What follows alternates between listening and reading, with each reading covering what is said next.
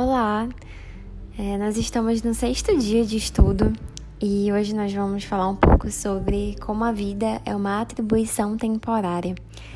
É, nesse momento eu agradeço ao Senhor por essa oportunidade de estarmos compartilhando da Sua palavra.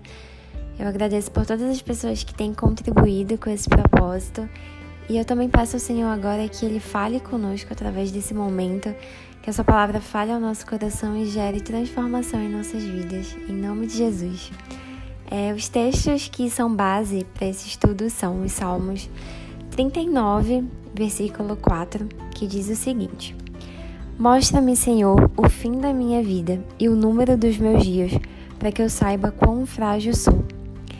E também os Salmos 119, versículo 19, que diz o seguinte: Sou peregrino na terra. É, existe um ditado popular que é bastante comum e eu acredito que você já tenha escutado, que diz que a única certeza que temos na vida é a morte. E diante dessa certeza, as pessoas buscam entender qual seria a melhor forma de aproveitar e viver o tempo que ainda temos aqui. É, nós também costumamos nos questionar muito sobre qual é o nosso propósito, qual o nosso chamado, por que estamos na Terra e o que podemos fazer aqui para contribuir de alguma forma com a humanidade. Ao mesmo tempo, essa certeza também gera algumas preocupações em relação à morte. É, para algumas pessoas, a morte costuma ser muito assustadora e, por vezes, também incompreensível. É, nós temos vivido é, tempos muito difíceis, de grandes perdas e que, de certa forma, tem feito com que nós voltássemos os nossos pensamentos para essas questões. Mas o estudo de hoje traz à nossa memória o que Deus fala sobre isso e a nosso respeito. De fato, nós não vamos ficar muito tempo na Terra. A Bíblia faz diversas referências sobre a brevidade da vida e sobre o quanto nós não devemos nos apegar tanto a tudo que está aqui. Esse não é o nosso lar permanente. A Bíblia usa muitas vezes os termos forasteiro, peregrino, viajante e visitante para descrever a nossa passagem aqui. Então, Deus quer que a gente entenda que a nossa vida aqui é breve, mas que existe mais. A boa notícia é que a vida eterna para os que creem em Jesus. E às vezes a minha mente não alcança a grandiosidade disso, né? A grandiosidade da graça que recebemos.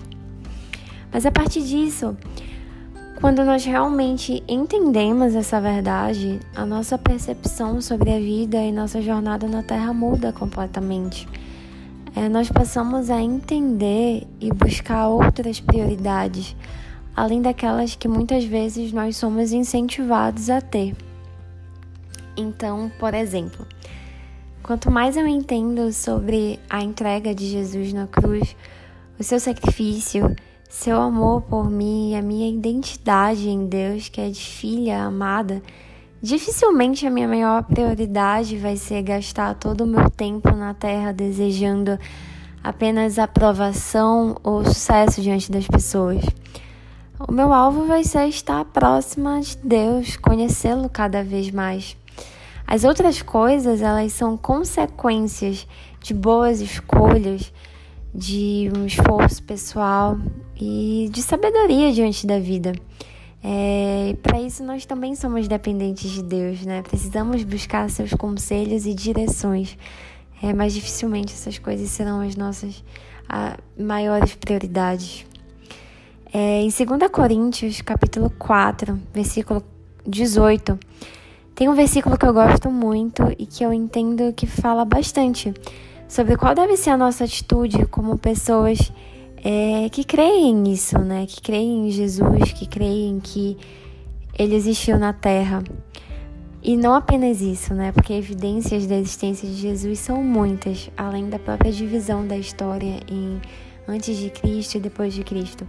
É, mas como pessoas que creem que Ele é o Filho unigênito de Deus, nosso único Salvador.